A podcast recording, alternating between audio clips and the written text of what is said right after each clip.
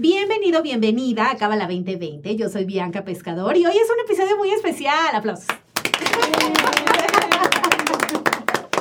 Hoy somos muchos en la cabina, está increíble. Y para ti que nos escuchas, te cuento un poquito. El 30 de septiembre se celebra el Día Internacional del Podcast. Y en el centro dijimos, ¿qué podemos hacer para celebrar? Estaría increíble juntar a algunos alumnos, platicar, preguntar. Entonces, este episodio le hemos llamado Lo que no te atrevías a preguntar. Son preguntas que quizá tú que nos escuchas también tienes. Aquí espero que haya un representante de esa duda, de esa pregunta que nadie te ha respondido. Aquí está Sara Varela para responder. Aquí está Sarita, valiente, lista para responder todo. Y brevemente, si les parece, nos presentamos rapidísimo. Bueno, Sarita ya la conocemos, pero ustedes cuatro, si quieren, nos dicen su nombre. Yo creo que la pregunta que me interesa es cómo llegaron a la Kabbalah, ¿no? Brevemente, o sea, por un libro, una conferencia, alguien se los recomendó, etcétera. Y la más importante, ¿qué les ha enseñado esta sabiduría? O sea, ¿en qué sienten que fue su cambio de yo era así y ahora soy así, pensaba esto y ahora pienso esto? O sea, como una transformación clave.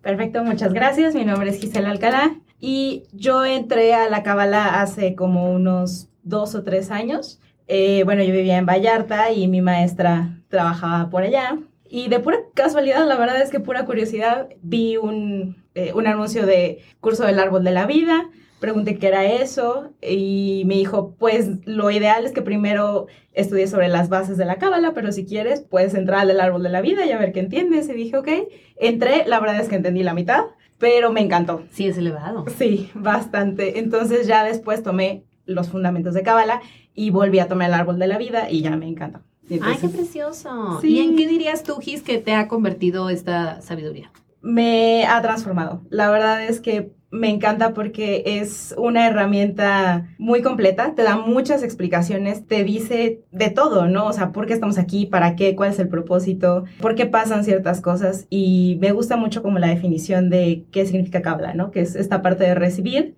y, que dice que el mayor problema de la humanidad es que no sabemos recibir. Entonces, ¿quién va a pensar, no? Sí, ¿quién va a pensar? ¿Quién iba a pensar? Sí, muy bien, pues muchas gracias, gracias por estar aquí. Gracias. Y por acá al lado. Hola, pues yo soy Laura Vilés, tengo ocho años en el centro. Yo entré con ustedes porque vi una conferencia, en, bueno, en la radio. Fui muy feliz, llegué al centro de Kabbalah, empecé a tomar Kabbalah 1, Kabbalah 2, Kabbalah 3 y pues ya tengo ocho años aquí. Me gusta mucho, me ha ayudado a ser consciente, a serte responsable, a no hacerte víctima y muy contenta de estar aquí. Eh, muchas gracias por venir en San Lunes, después del temblor. Además, yo dije, ¿van a llegar o no? Ah, muy bien, ¿y por acá?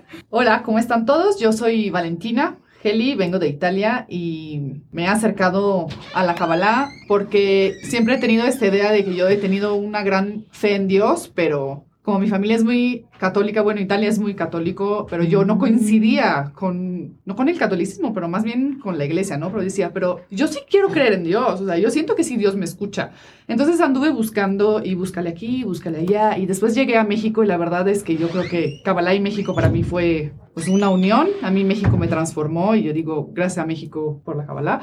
Y me acerqué a la Kabbalah sobre todo porque me empezó a explicar el por qué, por qué en la Biblia dice esto, ¿no? Estaba muy curiosa y no, no, me quedaba con lo que decía la Biblia, decía, no, pero ¿por qué dice esto? No, es que es así, no, a mí no me gusta que me digan que es así, dime por qué. Exacto. Entonces, esto me ha enseñado la Kabbalah a que no hay preguntas que no puedo hacer y que siempre hay una respuesta, que no hay nada malo, yo soy muy polar, eso es bueno y eso es malo, y nada es malo, es como tú lo tomas, entonces, pues me ha acercado mucho pues a mi fe, a mi Dios, y ahora ya está todo bien. Qué precioso. Y yo siempre, a los hombres sobre todo, ahorita Willy me da la razón o no, pero a los hombres yo siempre les digo, la Kabbalah te gustaría porque justo siento que los hombres son más lógicos, o sea, como que quieren saber por qué. Las mujeres siento que no tanto. O sea, como, bueno, no sé, yo no tenía problema. Es, es verde, ok, es verde. Pero siento que el hombre es, pero qué verde, pero por qué es verde, pero qué tono de verde, de cuándo lo pintaron de verde. Y siento que la Kabbalah, justo eso, nunca te dicen como, porque es dogma de fe. No estoy criticando cuando es dogma de fe, pero, ¿sabes? O sea, no hay, no hay esa respuesta de tú solo créelo y ya. Entonces, eso me ha gustado mucho. Y tenemos un representante de la energía masculina, por favor, gracias por venir. Willy, platícanos. Hola, ¿cómo están? Mi nombre es Willy. Ya llevo en el centro 10 años. Yo llegué a Kabbalah precisamente se van a reír por yo era fan de Madonna en ese momento. Ah, claro. Entonces yo escuchaba que Madonna, Madonna. que su hilo rojo, que en sus conciertos eh, ponía Árbol de la Vida, 72 nombres, etcétera. Yo vi que la señora empezó a cambiar de, de su vida que tenía anteriormente y cómo fue evolucionando la señora. Al final de cuentas, la señora es una estudiante más. Y en una parte de Facebook, de Internet, recibí una parte que decía Open House San Ángel. Entonces yo decía Open House, pues es como que abres tu casa. Yo me imaginaba así, ¿no? Abres tu casa, llegas, fue un domingo, ahí conocí a Sara en ese momento. Nos dieron la, la plática introductoria, me gustó demasiado y yo en ese momento puse muchas trabas. Tengo que hacer gimnasio, ejercicio y me decía Sara, si es para ti en ese momento, haz el primer curso. Y ya, si ves que realmente no te funcionó algo, no pasa nada, lo intentaste, pero inténtalo. Y yo decía, Te convenció. no, en el momento yo dije, ¿será cierto lo que me está diciendo? Y a mí me ha cambiado la vida. Me gustaron todos los cursos de Kabbalah. Willy es quien está adentro y no la persona que, que crea una imagen, sino la, la esencia interna. Claro, qué bonito, qué precioso. Y creo que me da mucho gusto que todos estamos aquí como por una búsqueda espiritual de, oye, yo, yo no, algo importante es como, creo que en general las familias, ¿no? Sobre todo es como, te enojaste con Dios. No, yo con Dios me llevo increíble y lo amo, pero es, es como la regla humana la que me está haciendo ruido. Entonces, Sarita, bienvenida. Gracias. ¿Estás lista? Ah. Espero. Muy bien. Entonces, eh, a ver, Lau, tú vas a empezar. Dinos tu duda que no te atrevías a preguntar. Bueno, es una duda de mi hermana, que siempre me juzga porque estoy estudiando Kabbalah, porque me dice, ¿para qué estudias Kabbalah si en Kabbalah venimos a corregir algo, ¿no? Un tikkun.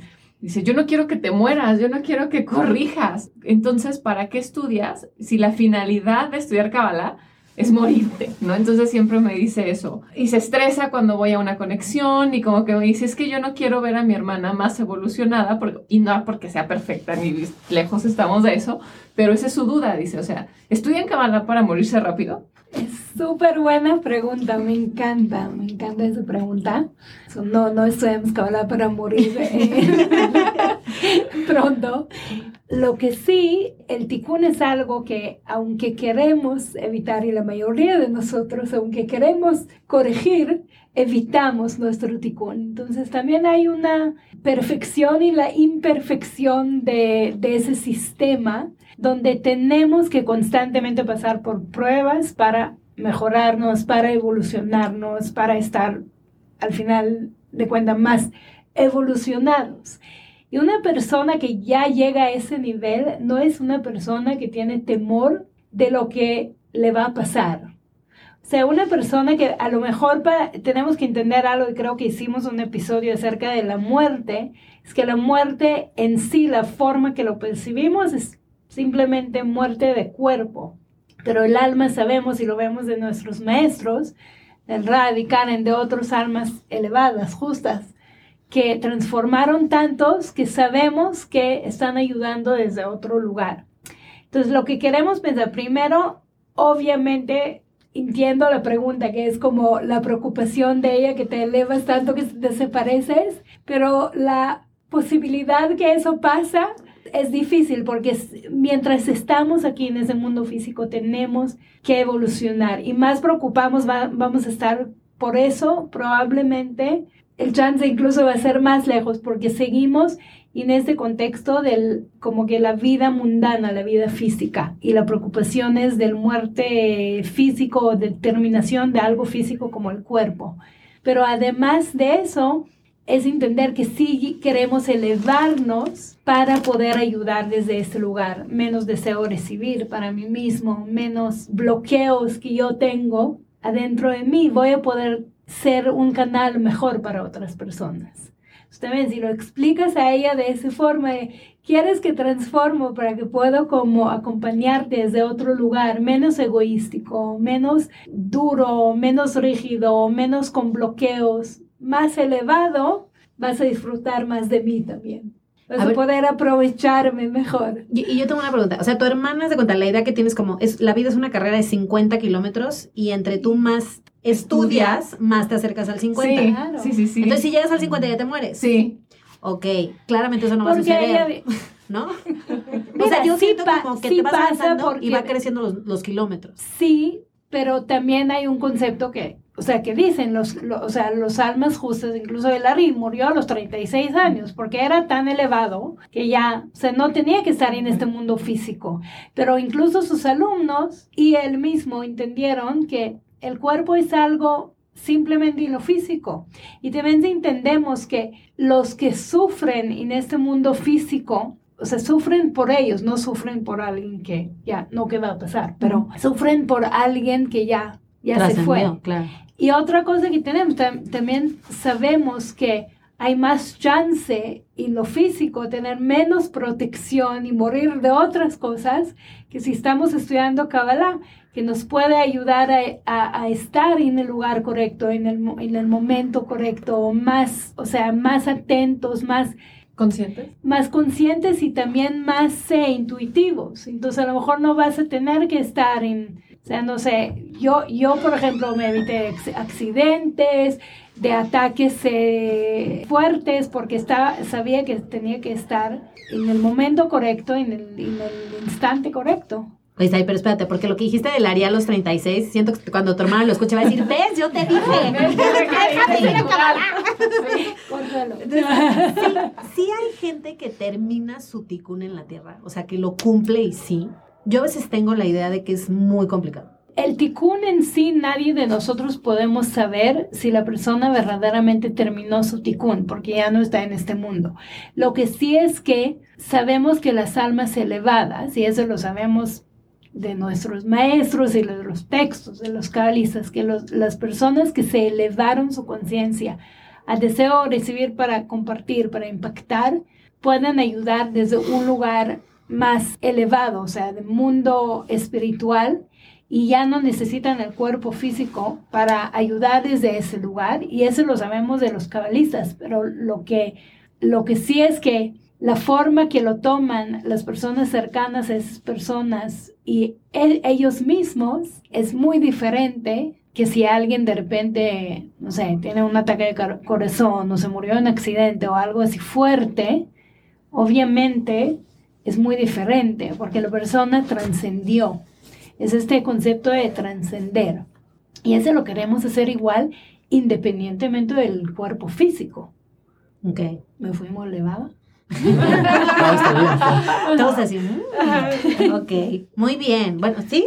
Sí, sí, sí, sí. Yo como lo vería, a ver qué te parece, es como que, no sé, Laura está súper aplicada y va en el kilómetro 40 y entonces dice, ya voy a llegar. Y entonces la vida dice, no, porque ya vi que tú tienes mucha condición. Entonces ahora para ti la carrera es de 80. Definitivamente. Y hoy día es más difícil hacer nuestro ticún, no es como antes. O sea, hoy día vienen almas, por un lado, preparadas para hacer el trabajo espiritual, pero físicamente tenemos más, más retos, porque vivimos en un mundo mucho más, que da mucho más importancia al mundano, mucho más importancia a lo físico, a, la apariencia, mucho más, y, y es parte del trabajo. O sea, vinimos a sacar, los cabalistas dicen que es sacar la luz, las chispas de luz, desde lo más bajo. Y por eso ve- vemos personas que pueden ser en la apariencia almas muy bajas o personas que incluso están en la oscuridad y pueden revelar luz desde ese lugar si se conviertan su deseo de recibir para sí mismo, deseo de recibir para compartir. Wow, muy bien. Bueno, pues esperemos que tu hermana Lau ya Ah. no tenga ese agobio. Y al contrario, ¿no? Que qué padre que estuvieran juntas y todo, porque también es lo que dice Sarita, o sea, como que la muerte ya no la ves como la separación física, la ves como, bueno, cambió de, cambió de estado físico nada más. Y yo, de verdad, eso lo tengo súper comprobado. Y a ver, Valentina, ¿qué pregunta nos tienes? Preparada. Sí, es una pregunta un poquito picosa, este, y es algo con lo cual yo entro mucho en conflicto, tal vez entraba mucho en conflicto, porque yo leo cartas. Me encanta eso. Para mí leer cartas es simplemente una traducción, es simplemente una conexión y es eso, ¿no? O sea, es como que, bueno, a ver, dime qué le tengo que decir a esta persona porque yo no sé qué decirle, no vienen a hablar conmigo, yo solamente uso este medio. Sin embargo, sé que esto es como una práctica que es como que, ay, no, lees tarot, híjole, es del diablo. Entonces, no, entonces digo, ok, yo sé, tengo la convicción, me he peleado mucho también con mi con mi tarot, he tirado todas las cartas, ya no quiero saber nada de ustedes. Este, pero ya después la volví a tomar y con una conciencia y yo que digo, ok, para mí eso es como un cuchillo. ¿Para qué lo usas? Lo puedes usar para matar a una persona o para hacerte un, un panino. Entonces, ¿cómo podemos utilizar el tarot de manera luminosa? Porque lo que sí es cierto desde mi experiencia es que yo muchísimas veces veo cosas. Ya aprendí a no decir cosas que veo y después veo que suceden. Entonces, ¿cómo puedo utilizarlo? Porque también entro en el conflicto de que yo no te quiero dar un consejo porque no quiero entrar en tu ticún. Entonces digo, a ver, yo tengo una, una lectura y digo, todo te va a ir bien. ¿Me entiendes? Entonces digo, ok, ¿cómo puedo? Me encanta. Tiene, como dos, dos partes tu, Ok. tu pregunta. Eh, primero, tengo muchas, muchas amigas que leen cartas, incluso cabalistas, Ujú. este, y me encanta, yo lo he usado también, no, no yo misma, sino eh, lo he practicado con amigas, y creo que, bueno, no creo, o sea, los- lo que los cabalistas nos dicen es que todo en este mundo tiene una razón por existir. Al final de cuentas uno puede escoger y las cosas o los conceptos que usan puede ser, eh, los elementos que usan puede ser a favor de la otra persona o puede ser contra la otra persona. Igualito como le dijiste, en Kabbalah tenemos dos fuerzas, la fuerza del alma y la fuerza de nuestro oponente, la fuerza de este, la luz y la fuerza de la oscuridad. Todo, absolutamente todo en este mundo, incluso las cosas más poderosas que hay, podemos utilizarlo como algo bueno, como algo no tan positivo y es simplemente con la mera intención. Incluso si tú tienes una duda, como dijiste, tengo, no quiero entrar en el ticún de la persona, me encanta, porque esa es una buena señal que sí cuidas a la otra persona, que tiene buenas intenciones de cuidar y de verdaderamente te preocupas la otra persona. Entonces, probablemente lo que sea que vas a decir va a venir desde un lugar positivo, desde un lugar verdaderamente que te preocupas por el otro. Entonces, yo creo que de allá puedes partir y también entender que no hay esto de, en, en Kabbalah no hablamos de este contexto como de, este, ese del diablo y ese del, de la oscuridad o cosas así, sino que todo depende cómo lo usamos o con qué, con qué intención lo usamos y hay muchos mensajeros en el mundo. Uno tiene que escoger qué mensaje escuchar y si ese mensaje es adecuado para uno. Yo de lo que conozco un poco de las cartas que mis amigas me han, me han leído, me han introduci, introduci, introducido, eh, me, di, me dio, o más bien tomé los mensajes correctos que me correspondían y hice los cambios necesarios también. Qué bonito. O sea, es una herramienta más que cada quien decide cómo usar, como lo que decías del cuchillo. Sí. Y si hay mucho esa duda, porque yo creo que también es muy natural que quien está en el camino de la cábala haga registros akáshicos, eh, biodescodificación, teta healing, reiki, cuencos, o sea, como que sí encuentro yo esta, esta búsqueda, ¿no? Y estás en este camino y pues le haces el reiki, le haces a los cuencos y le haces aquí, o sea, sí es común. Sí, no- nuestra maestra Karen Berg decía que en este día, y, o sea, en, en este era, el día de hoy, todo viene a servir el otro.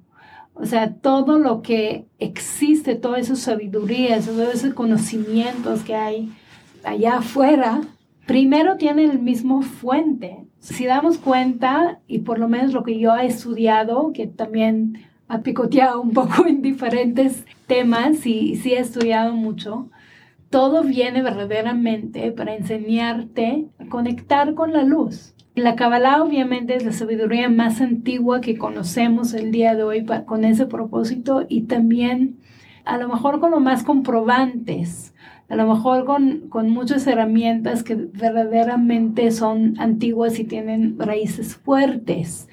Sin embargo, muchas sabidurías allá fue mucho conocimientos allá afuera, están allá sirviendo un propósito parecido y vienen, todos nosotros verdaderamente vinimos aquí para unir fuerzas, no pelear uno contra otro.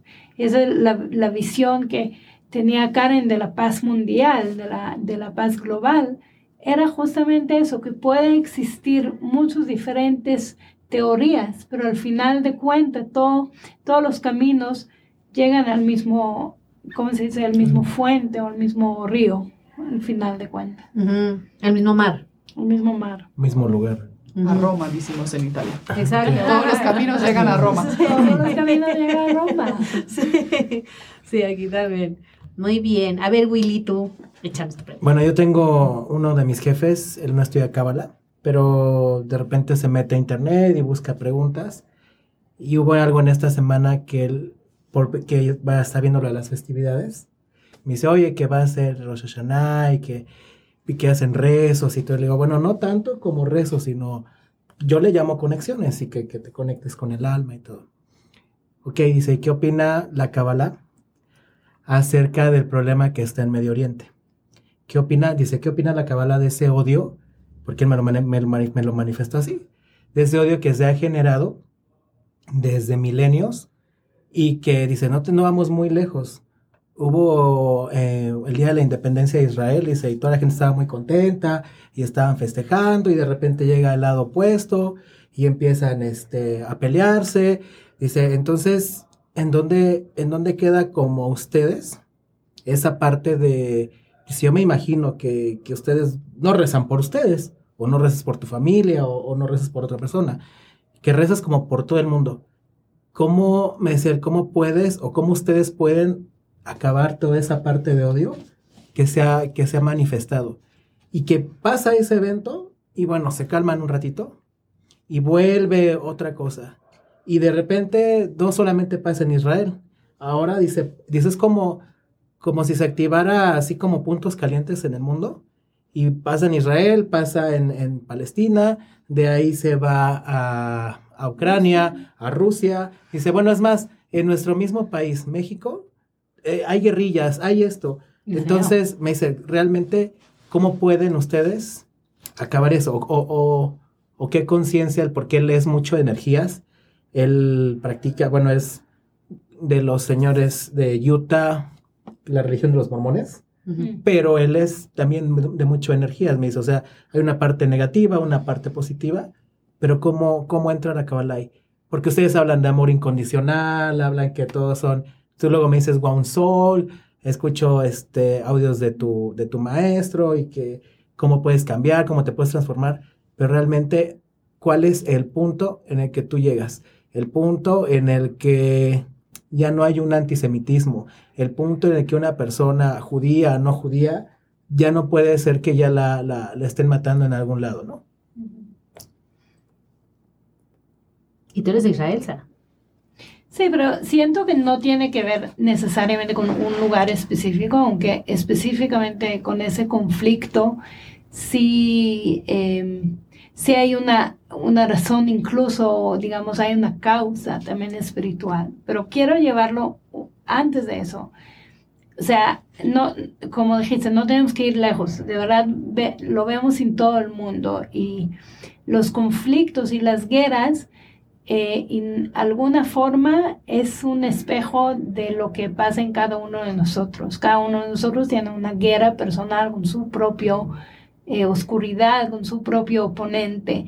Y mientras no hacemos nosotros mismos eh, ese trabajo de primero entender que es nuestra responsabilidad cambiar y que el cambio interno va a traer un cambio externo. Según la Kabbalah, nuestra alma está conectado con conectado, conectada. Nuestra alma está conectada con miles, millones otras almas en el mundo y cuando yo cambio, otras personas, estoy abriendo la puerta a otras personas a hacer su transformación también. Y cada uno cuando lucha contra su ego, su deseo de recibir para sí mismo, que si no lo saben qué es, escuchan el podcast, Exacto. porque lo hemos hablado mucho. Eh, cuando hacemos las cosas que son difíciles para nosotros, como extender la mano a otra persona, como eh, levantar la una llamada y preguntar cómo está a nuestra familia, a nuestros amigos, a una persona extraña en la calle, si abrimos nuestros ojos de tener más compasión a otras personas nuestro alrededor, incluso más allá, abrimos en alguna forma este eh, campo energético que afecta fuera de nosotros. Y eso es comprobado incluso científicamente el día de hoy, que nuestras intenciones y nuestra conciencia crea realidad. Entonces, justamente mencionaste Rosh Hashanah. En Rosh Hashanah se define todo lo que la persona y el mundo entero, la energía que el mundo entero va a recibir por un año entero. Es decir, podemos decidir incluso parar el caos, parar las guerras, pero este implica para nosotros también responsabilidad, que tanto nosotros mismos estamos puestos de cambiar, de transformar, de luchar contra nuestro ego. Cuando nos dan en el ego resistir, no pelear, no enojarse, no vengar, porque ese, todas esas emociones que están adentro de nosotros, al final de cuentas se convierten en esas guerras que están detrás. ¿Qué son guerras? ¿Qué, eran guerras todo en toda la humanidad? ¿Cómo empezaron las guerras? Eran primos peleando por su propio ego, por un pedazo de, hoy día, pedazo de territorio. Pero realmente es quién es más fuerte, ¿sí? Entonces, en el compromiso que cada uno de nosotros, también, también los cabalistas dicen, donde hay, donde hay más eh, revelación de luz, es donde el oponente se mete mucho más fuerte. El, el, oponente no va a entrar donde no hay mucha luz que revelar. Entonces allá entra la pregunta de el Medio Oriente. Específicamente en, en el Medio Oriente hay una energía, en Israel hay una energía eh, fuerte espiritualmente. Por, por algo se ha peleado ese pedazo de no sé cuántos metros cuadrados que es más chiquita de Ciudad de México, como cuatro veces más chiquita de la Ciudad de México, todo el país, y no hay nadie en el mundo que no haya escuchado de ese pedazo de tierra. Pero sí. por algo, ¿sabe? porque hay una revelación de luz, y cuando las personas de allá y de todo el mundo que están conectados con esta conciencia, que, que ese, ese es algo más más elevado, que Israel realmente es conciencia, no es solamente un lugar físico. Pero cuando las personas se entienden que al vivir allá tienen cierta responsabilidad de superar su ego y su deseo de recibir para sí mismo y empezar a compartir desde un lugar verdaderamente de preocupar por, por sus hermanos, por, por los demás, entonces la solución allá a lo mejor empieza a resolverse. Pero hasta ese entonces hay mucha luz que revelar. Entonces, la, como preguntó eh, Laura, ¿cuál es el, cuál es el ticún? Mientras estamos aquí hay que hacer el ticún. Entonces, mientras están ahí, tiene que seguir. Y hay más guerras y más conflictos y más cosas porque no hemos aprendido la lección. Y que suena a meme, porque ya de hecho hay memes girando, pero eh, no sé, acabo de ver la cuenta esta de White Chicken y como que decía, ¿no? Eh, I love White. ¿Verdad? Es divertida. es divertida. Muy. Y justo hoy decía, ¿no? Como de entre el simulacro y pensar en el día de hoy y en los temblores que ha habido, eh, atrajimos el temblor. Y, y, pone como yogi ashtangi, no sé qué, ¿no? Y, y parecería broma, pero Sarmiento estaba tuiteando que las posibilidades de que hubiera un temblor el mismo día de ciertos grados era una en 400. segunda vez. Tercera. Tercera vez. Tercera vez. Era una. O sea que de acuerdo con el sismógrafo, no me acuerdo del nombre del señor, pero era una en 433.825. Ya sabes, o sea, era literal era 433.000 algo. Y porque luego soy medio exagerada, ¿no? Entonces ya no se sabe si exageré o es real, pero es real este número. Y, y, y es como una causa de meme, ya sabes, pero es real. O sea, es real, yo siento como este miedo. Y sí lo manifestamos. Sí, hoy justamente alguien me dijo, ¿qué tal nuestra conciencia colectiva? Entonces, sí, sí, en alguna forma eh, eh, tenemos que, o sea, eh, tenemos que saber que tenemos responsabilidad y que tenemos responsabilidad contra nuestra propia conciencia y nuestra conciencia colectiva también. Y justamente lo que dijo Willy, hacemos, hacemos Rosh Hashanah para eso. Juntamos estudiantes, y no es podcast de Rosh Hashanah, porque ya lo hicieron, pero juntamos todos los estudiantes de Kabbalah en conciencia y físicamente también vinimos a estar todos en un, una sola alma, en un solo lugar para, no sabemos hasta qué grado podemos remover el caos, pero sí sabemos que nuestro, nuestros pensamientos, nuestras intenciones, nuestras creencias cambian la conciencia, porque lo vemos sin uno, entonces ¿por qué no afecta hacia los, los demás, para, hacia el mundo? Que nosotros somos el mundo, al final de cuentas. Si todos cambiamos la conciencia, definitivamente los cabalistas hablan de algo que se llama masa crítica. Necesitamos esta masa crítica de personas que piensan que pueden transformar, que al cambiar verdaderamente hacen un cambio global y ese va a fortalecer también la conciencia al bien, o sea, ese va a mover el balance al lado positivo. Exacto. Ah, me encanta. Yo puedo compartir algo de lo que... ¿Se escucha? Sí, le cerramos. Mi, ¿Está mi esposo está dando la plática. Ah, sí.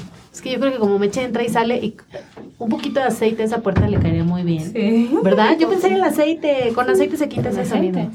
Con puro aceite de salita. Yo, mi, mi, puerta sonaba así, la de la, mi casa. Compré aceitito, le puse así tres gotitas, tres gotitas. Se acabó. claro. O sea, es aceite. Porque suena. Yo creo, y yo creo que Meche, como entra y sale, este lo dejo así. Pero bueno, puedes compartir, sí. Pero retoma desde ahí. Este, yo quisiera compartir algo de lo que está diciendo nuestra maestra Sara.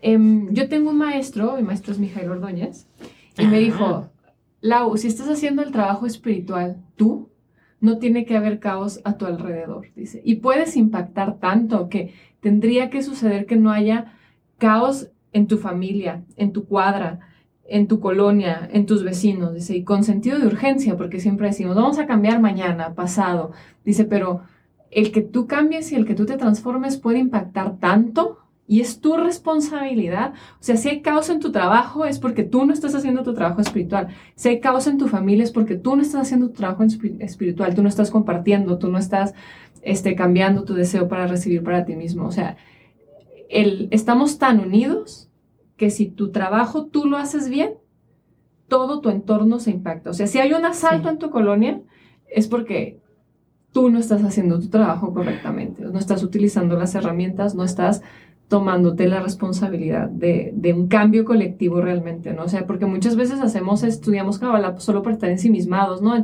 Yo quiero estar mejor, yo quiero mi alma gemela, yo quiero más dinero, pero estudiar Kabbalah es para eso, es para entender que puedes impactar tu entorno 100%. Entonces, qué precioso, qué precioso y qué responsabilidad. ¿no? A menos que ese caos es justamente para que veas el milagro que creas. ¿También? También. O sea, a veces pasan cosas que no es tanto caos, podría pasar algo peor y de repente entiendes por qué necesitabas estar allá. necesitabas estar allá para proteger a otras personas, porque tu, tu propia energía y las herramientas que usan hacen ese cambio. Esas son todas las historias de milagros que escuchamos del Zohar, por ejemplo. Y si no saben qué es, vayan a ver el podcast. Exacto. vayan a escuchar el podcast. Pero eh, es incluso eso, o sea, incluso a mí me ha pasado que estaba en un lugar que no tenía que estar, este, con el Zohar este, encima de mí, y, y, pasó algo no tan caótico, pero no tan caótico comparando lo que podía pasar y gracias a Dios no pasó nada mayor. Y ese es donde uno dice, wow, o sea, sí estoy creando un impacto cañón. Claro. O sea, sí llegué al grado, no yo, o sea, es, es- son las herramientas. Incluso yo doy crédito al Zor también, a Rabbi Shimon, este, a, a nuestros maestros, pero uno puede ser canal para evitar todas esas cosas. Claro, y que la prevención es muy difícil de medir, ¿sabes? O sea, porque es, es muy difícil medir si a mí me hubiera dado, voy a inventar, ¿no? COVID, si hubiera hecho esto o no. Claro. O sea, entonces como no me dio, pues ya no sé si funcionó la vitamina o no. O sea, es difícil medirlo. Ese, ese es un todo otro podcast. Sí. ya tenemos tema de episodio nuevo. Y por último, Gis, ¿cuál es tu... A ver, Willy, cuéntanos. Eh, ahorita lo que están diciendo, recuerdo mucho una, una historia, una historia verídica. Eh, Trabajo en una empresa que se dedica a hidrocarburos, eh, muy famosa en México. Y, Siento que es Pemex. Exactamente. es la única que ubico.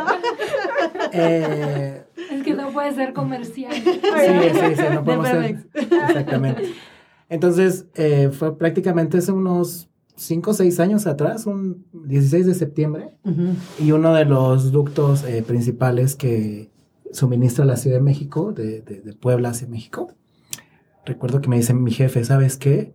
Eh, explotó el ducto, está todo muy feo, eh, nos costó mucho trabajo llegar a donde estábamos. Y siempre que, que hacemos un trabajo, el que sea, siempre yo llevo un SOAR, un tomo, un pinjas en mi maleta. Y estuvimos, era una toma de gas.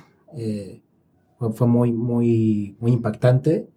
Siete días estuvimos por allá y eh, pues, fue algo, algo de estar esperando que terminara el gas, un mechero muy grande, eh, la radiación, todo eso. Y el último día que el- el- la persona encargada del, del- del trabajo, pues es un alto ejecutivo, nos dice, ¿sabes qué? Algo, algo en ese momento me llamó la atención demasiado.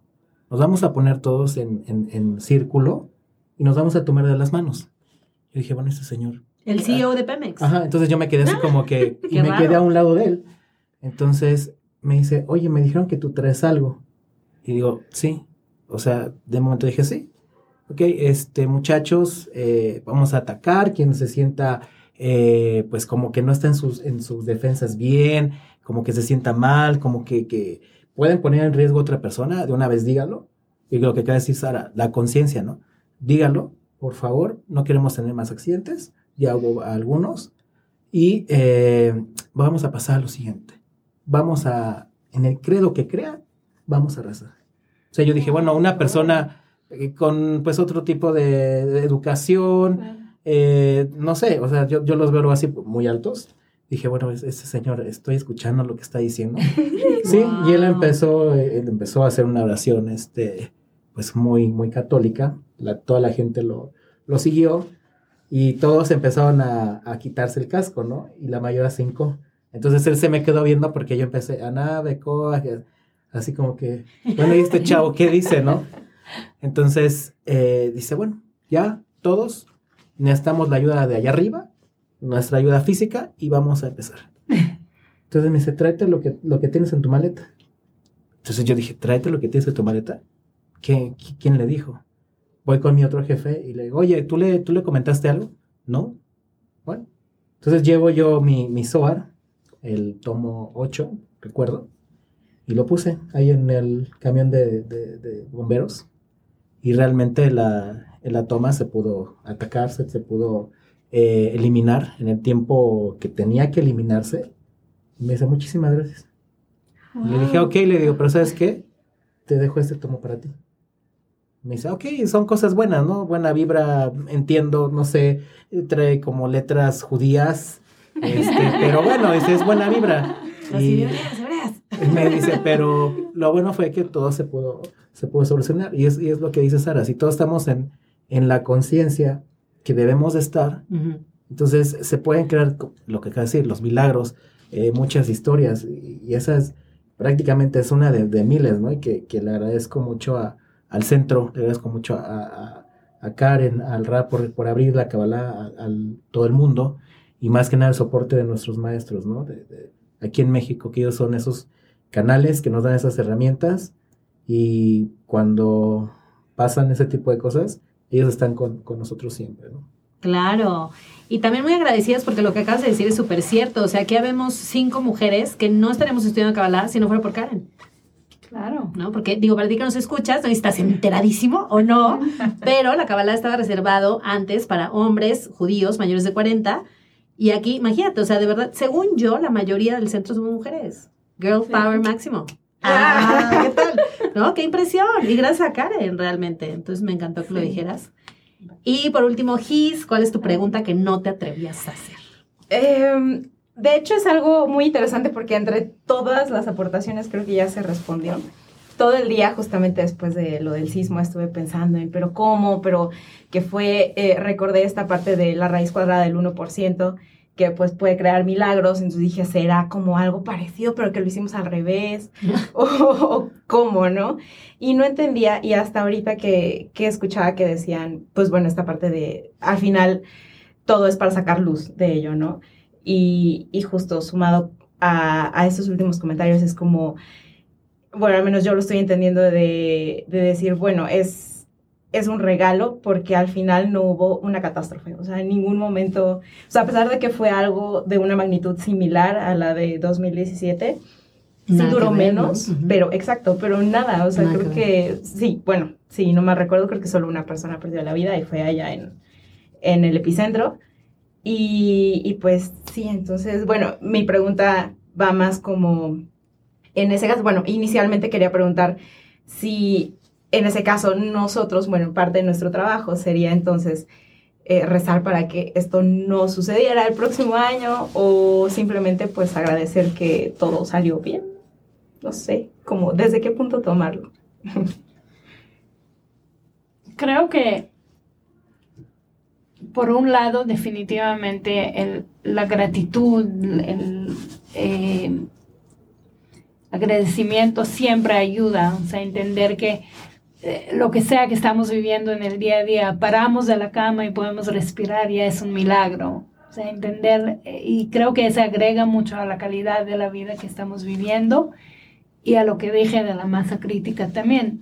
Sin embargo, tenemos que recordar que tenemos una responsabilidad y mientras haya, aunque sea un caos pequeño en nuestro entorno, todavía es nuestra responsabilidad hacer este cambio y seguir trabajando en nosotros mismos y también dar más acceso a que otras personas sepan lo que nosotros estamos, lo que nosotros hoy día sabemos. O sea, si la Kabbalah a mí me ayudó a transformar, a cambiar, a ver en ojos eh, con, con, mucho más respuestas, con mucho más, mucho más preguntas incluso.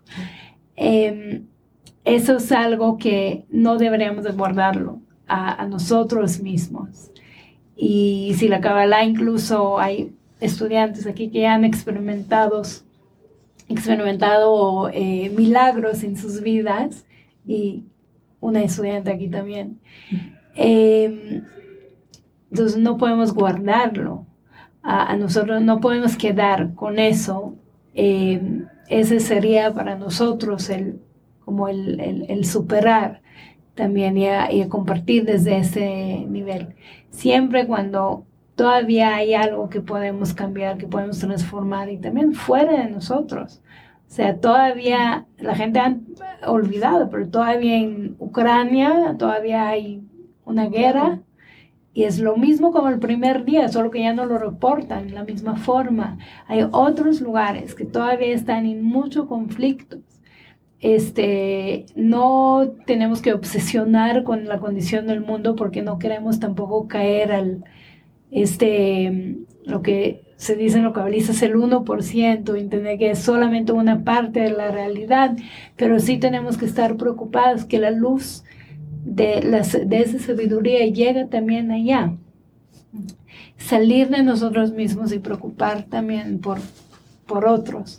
Y creo que ese es de, de donde un estudiante de Kabbalah a lo mejor eh, se convierte de un eh, alumno a un estudiante, o se convierte de verdaderamente parte de esta misión eh, que el centro de Kabbalah tiene, que es remover el caos y sufrimiento en el mundo. Ahora estamos justo antes de Rosh Hashanah y es justamente la intención que queremos poner, aunque suena muy grande, no queremos incluso ese pequeño caos de un terremoto. No queremos que ahora la gente vive en ansiedad y viven encerrados y viven con miedo. No queremos eso tampoco. Queremos que la gente viva su mayor potencial y que salgan de sí mismo.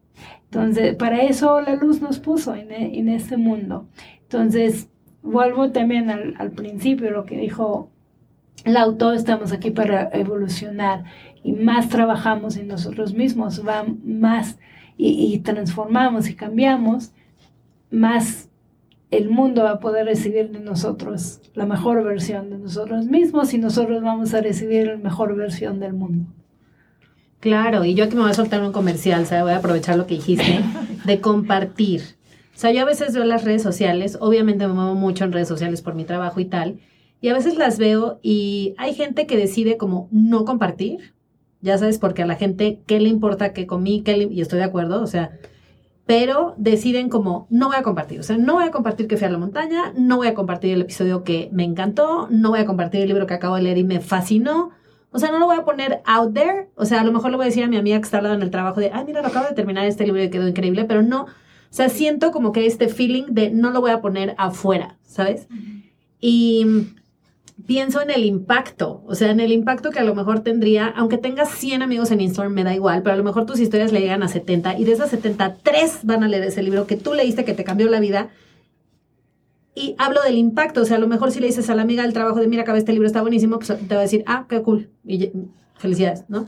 Entonces, hablando como del impacto, y quería poner este ejemplo, estoy en un grupo de Facebook, como todo el mundo está en 4 millones también, y alguien puso, se han puesto a pensar lo caro que le sale a las personas que están en la calle, o sea, que trabajan en la calle, no a fuerzas homeless, o sea, no a fuerza el que vive ahí este, enredado en periódicos, sino en general, o sea, la María, el que está con el perrito pidiendo dinero, el indocumentado que está pidiendo pontaco, el que vende las aguas, el que vende los accesorios para el celular. O sea, se han puesto a pensar lo caro que le sale a ellos el agua, o sea, algo tan sencillo como el agua natural y dice, yo las invito a que cuando ustedes compren un agua, o sea, yo me compré un clamato, lavo el, de este, le pongo agua y regalarlo. O sea, literal, y el post eso decía, las invito a regalar agua. Y yo lo leí y dije, mira qué buena idea. o sea, de verdad dije, wow, nunca, nunca me había puesto a pensar en el agua natural de la gente de afuera. Nunca. Aquí la estudiante de Cabala de 10 años, ¿eh? Siguiente escena llega Monafont, me regala 50 botellas de agua. Y dije, a ver, voy a probar. Porque a veces yo había regalado comida y algo así, y me la regresaban, la aventaban por ahí, me decían mejor un cigarro, ¿no? Entonces yo como que me traumé. O sea, dije, no, esto si no es dinero no quiero nada. Y de verdad les comparto, llevo regaladas 49 aguas y todos me han dicho muchas gracias, gracias, de verdad, gracias. Me volteo, ya la abrieron, ya le tomaron hasta la mitad de un trago. Yo no de crédito, te lo juro que no de crédito. Y además, yo antes daba y esperaba el gracias. Ya, o sea, lo daba y como de, cerremos el círculo, ya sabes, de la educación. Mi papá me dijo que se decía gracias y yo, de nada. y ahora no. O sea, y eso es algo que yo puedo decir que gracias a la Kabbalah yo aprendí que dar es un regalo. O sea, es la oportunidad que yo tengo de poder contribuir un poquitito con una botella de agua natural. Y de verdad impresionante. Pero a mí lo que más me ha marcado es que gracias a esta persona que tuvo la idea de poner un grupo de Facebook, oigan, se han puesto, porque además ni siquiera va dirigido a alguien, o sea, como que puso, oigan, se, ha puesto, se han puesto a pensar lo caro que le sale a las personas de la calle comprar agua y el impacto que causó. Entonces yo, la invitación que quiero hacer que sí me voy a soltar el anuncio, es este podcast. O sea, yo a veces digo, ¿por qué estamos estancados? O sea, ¿por qué desde que empezó tenemos más o menos entre 2.000 y 3.000? O sea, ¿por qué no se va un episodio a 5.000, a 10.000, a 20.000? O sea, si hay tantos comentarios de, me encanta, me ha ayudado muchísimo, gracias a esto estudio Kabbalah, es que me fascina, es que soy fan. Comparte, comparte. Ponlo en tus historias. Tienes que escuchar este episodio. Si has pensado en quitarte la vida, escucha este episodio. Si has pensado, oye, ¿qué es el hilo rojo de Madonna? Escucha este episodio. ¿Por qué. Madonna trae un hilo? Aquí está, aquí está la respuesta. Te has puesto a pensar que, o sea, compartir, ¿sabes? Porque creo que muchas veces no se comparte porque quedan a pensar, o es mi mundo, ¿qué les importa? Pero hay que pensar en el impacto que esa, que esa compartición, por así decir, puede tener en el otro. Claro. Entonces, la verdad, y, y de verdad lo, lo digo con el podcast porque digo, es algo muy simpático, ¿no? Pero sí a veces me pregunto, ¿por qué lo dejamos aquí? O sea, hubo uno de nutrición, por ejemplo, que me han escrito como, no sé, unas 15 nutriólogas, tampoco te voy a decir que 150, ojalá, ¿no? Wow. Pero de, me encantó, me sirvió muchísimo, la Ayurveda dice eso, yo es justo lo que le digo a mis pacientes, me enfa- Ok, sí, en el DM se siente increíble, pero si lo pudieras poner en tus historias estaría mejor, ¿sabes? Porque el DM lo veo yo. Claro. Y, y en- a lo mejor si ella lo pusiera en sus historias de a mis compañeras nutriólogas, por favor escuchen este episodio. Y a lo mejor va a haber 10 que lo escuchen. Y a lo mejor va a haber 3 que digan, oye, a ver, me voy a echar otro episodio. Y a lo mejor una va a decir, oye, como que me está gustando. Y a ver, voy a ir a la conferencia o voy a leer tal libro. O sea, we never know. ¿No? Y siento que lo que dijiste de compartir es clave. O sea, y justo esto, ¿no? De, de- o sea, eh, y, y hay como esta burla, ¿no? Lo que decíamos ahorita, de jajaja, ja, ja, este, lo decretamos. Pues, ¿qué crees que sí? O sea, aunque haya salido en Huachican. Eso es la masa crítica. Sí. Eso es lo que es. Sí, entonces sí, de verdad, como masa crítica tratar de subirnos. O sea, no nada más compartir puras cosas negativas. Me voy a colgar a la historia del agua, que la verdad me impactó muchísimo y me blew my mind, porque le voy a compartir una cosa que se hace en Nápoli, precisamente. No Italia, es Nápoli. Los napoletanos que escuchan por acá van a ser muy orgullosos de eso. Algo que se hace, saben que en Italia somos muy cafeteros. Tomamos café, uy, muchísimos cafés. ¿Qué es lo que se hace en Nápoli? Un café te vale como un euro, ¿no? Entonces en Nápoli cuando tú vas al banco, porque el café se toma al banco, es un shot. No es como aquí, nuestro Starbucks, ¿no? O sea, ya ahí es como que, ¿qué te estás tomando, por favor? Eso no es café. Entonces, lo que se usa mucho, y los invito a hacerlo, entonces, como hay este, pues, detalle aquí en México, no tanto detalle, es dejar un café pagado. Mm. Entonces, una persona que no puede pagarse un café va y dice, ¿hay un café pagado? Y le dan un café. Es maravilloso esto. Entonces digo, wow, claro. Y por ejemplo, la parte del agua para mí es algo que, wow, increíble, porque nosotros en Italia tenemos agua gratis. Y ahora claramente me estoy percatando que no, no todo el mundo es así. Entonces, bueno, nosotros tenemos agua gratis y fuentes, pero en Australia lo que hacen es, tuve una amiga que vivió en Australia y aquí cuando llegó a Italia otra vez dijo, ¿por qué no hacen esto aquí? Wow, cómo son retrógrados en Italia, ¿no? ¿Y qué fue lo que ella decía? Dice, primero que todo, no entiendo porque todo mundo anda con su botella de plástico. ¿Entienden cuánto están contaminando comprando botella de plástico? O sea, usen todo mundo su... ¿Cómo se Termo. dice? Su termo, ¿no? Su Termo. termo. Y dice, y no sé por qué cuando aquí vas a un bar, cuando vas en Australia a un bar, tú entras en cualquier lugar, que sea un hotel, una discoteca o tal, vas y le dices, ajá, me das un refil de agua, ajá. Wow. O en Londres es como la tap water, es gratis. Entonces, como hay este problema, por favor, entremos Que en nadie tome conciencia. tap water en México. No, no, por favor. Ajá, claro. Ah, bueno, sí, claro, pero sí pueden regalar agua, por favor, regalemos agua a los emprendedores por aquí que tienen restaurantes. Abran su corazón a regalar Y agua. no, o sea, en un restaurante, o sea, te cuesta 50 pesos el agua. Sí. Sí. Sí, sí. Y de 350 mililitros. O sea, te, dice la que siempre pide Pero- agua, ya sabes. O sea, como que dices, no, no hay coherencia. En O sea, Estados Unidos cuesta 5 dólares. Ajá, Carísimo. sí. Más San Pellegrino, 10 dólares la llegué a pagar. ¡Wow! Sí, entonces de verdad, y, y son cositas que si esta mujer no lo hubiera puesto en Facebook, yo jamás, jamás, Claro. nunca se me hubiera ocurrido. No se da cuenta, claro. Le voy a regalar agua. Claro. Y de verdad que a veces doy 10 pasos y volteo, ya sabes, de a ver si la tiró, si no es porque, claro, porque decís, y no, o sea, es como de... Y luego al mismo tiempo me puse a pensar, y dije, claro, si tienes 10 pesos, ¿qué prefieres, la lata de atún o el agua? La lata de atún, pero te, te quedaste con sed. Claro. Está cañón. Sí. Entonces, bueno, nada más la importancia de compartir. Si te gustó este episodio, compártelo ah, en tus historias, con tus amigas, por WhatsApp. O sea, también a lo mejor, ¿no? En- Tienes un grupo de, oigan, amigas, escuché este podcast, se los recomiendo. De verdad creo que eh, ahorita escuchaba a Varela, eh, me estaba sirviendo un café y lo escuchaba decir, explicarle a alguien, ¿no? No tiene que ver con, ah, mira, Varela, pero tu esposo. David Varela. sí. Y la escuchaba. otra Varela. Ajá, y escuchaba a alguien decirle, como no tiene que ver con, con lo que estás haciendo, tiene que ver con el impacto de lo que estás haciendo. Entonces, de verdad, eh, a veces creo eso, ¿no? Como que pa- parece chiquito lo que hacemos. A lo mejor un live con una amiga que es emprendedora, nunca sabemos si de ahí va a saltar la rana y lo va a ver alguien y va a decir, oye, a ver, yo quiero invertir, yo quiero apoyarte, yo tengo una tienda. Y de verdad dejemos de pensar como en tan, lo que yo hago no importa. A veces creo que es mucho eso. Lo que yo hago no importa, lo que yo pienso no importa. ¿A, a quién le afecta? No, pues sí, sí nos afecta. Globalmente sí nos afecta.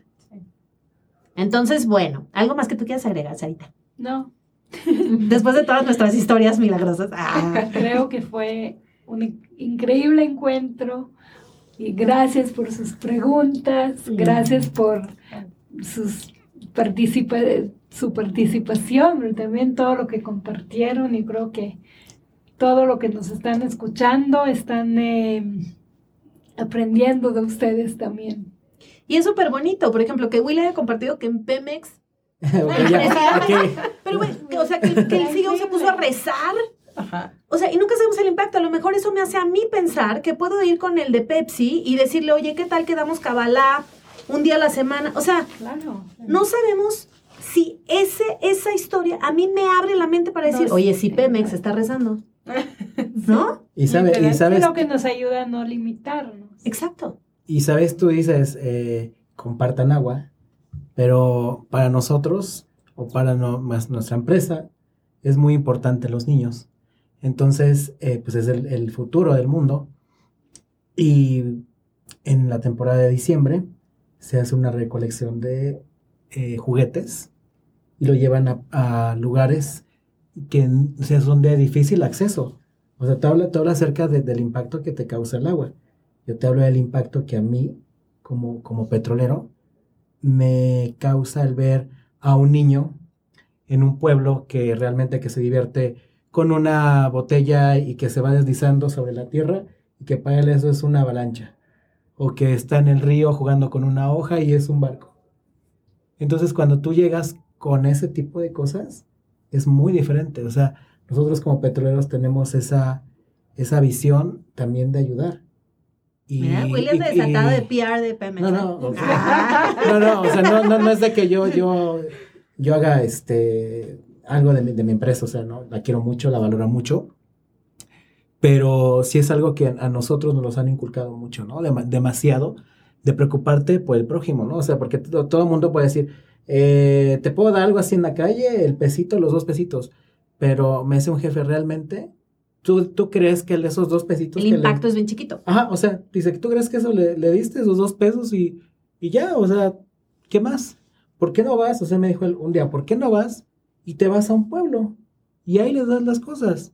Realmente, cuando son ese tipo de trabajos como que les, lo, lo que les conté, el, el resultado final de ese trabajo fue que las señoras se desprendieron de, llegaron con canastas hasta decoradas con, con manteles eh, cuadriculados rojos y azules, o sea, manteles muy bonitos, con comida. Entonces, ese, tú causaste un impacto al ayudarles a solucionar su problema porque había casas, porque había niños, mujeres, etcétera. Ya. Pero e- ese impacto que tú creaste con ellas, en el agradecimiento que, que ves de las personas y que te llegan con una canasta de comida, que te llegan con un garrafón de agua, que no saben cómo, cómo expresarte ese sentimiento, ¿no? Y mi jefe me dice, valora mucho a esas personas porque a lo mejor no sabes cuánto tenían para su semana. Ah, No, sa- no sabes si se quedaron realmente ya así con lo que el marido les dio y, y a, a- a punto, ¿no? Entonces, tómale, cuando te estés comiendo eso, tómale mucha, mucha, mucho coco en mi, tómale mucho coco, porque esa persona preparó Esa persona se quitó de hacer lo que estaba haciendo, de atender el niño, de lavar, de esto, ¿sabes qué? Están, están estos chicos trabajando y vamos a darles de comer, ¿no? ¿Cuál es Sí, nuestra- que eso yo siempre digo que es la falacia más grande del voluntariado de ayudar. En realidad estamos recibiendo. Todo el tiempo estamos recibiendo. Ajá, y dice él, Y uno se cree muy bueno. Ah, yo vine a ayudar. Ay, ajá. no. Y él me dice, ¿cuál es nuestra tarea? Recibirlo de la mejor manera, pero también nosotros ayudarle de otra manera.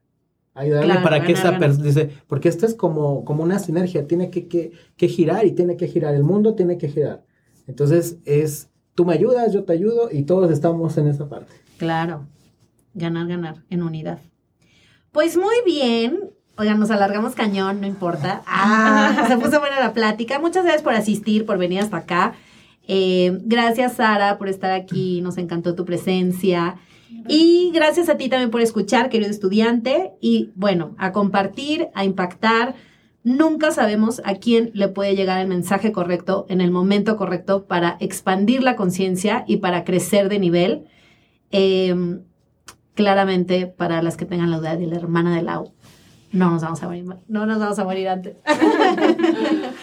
y pues nada, espero que la pasen muy bien. ¿Y algo más que alguien quiera agregar para cerrar? Nada, muy bien. Pues muchas gracias y nos escuchamos la próxima semana. Bye bye.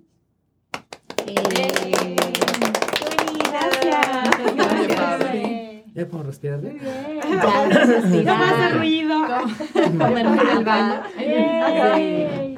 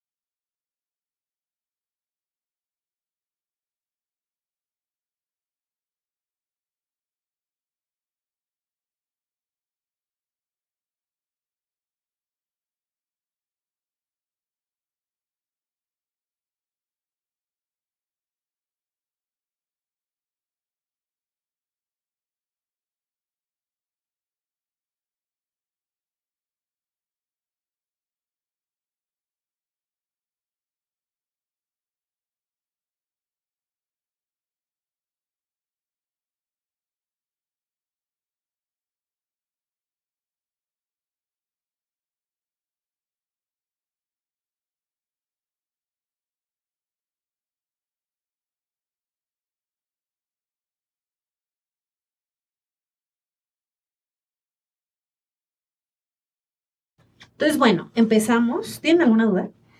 ¿Todo bien? ¿Quieres que te digamos la pregunta antes? No. Ajá. Ajá. No, porque se va a perder la espontaneidad. Ah, bueno, ¿Yo qué tal? Improvisamos. bien. Ok. Worst case, I say next. Borrar. Bianca edita. Ajá, exacto.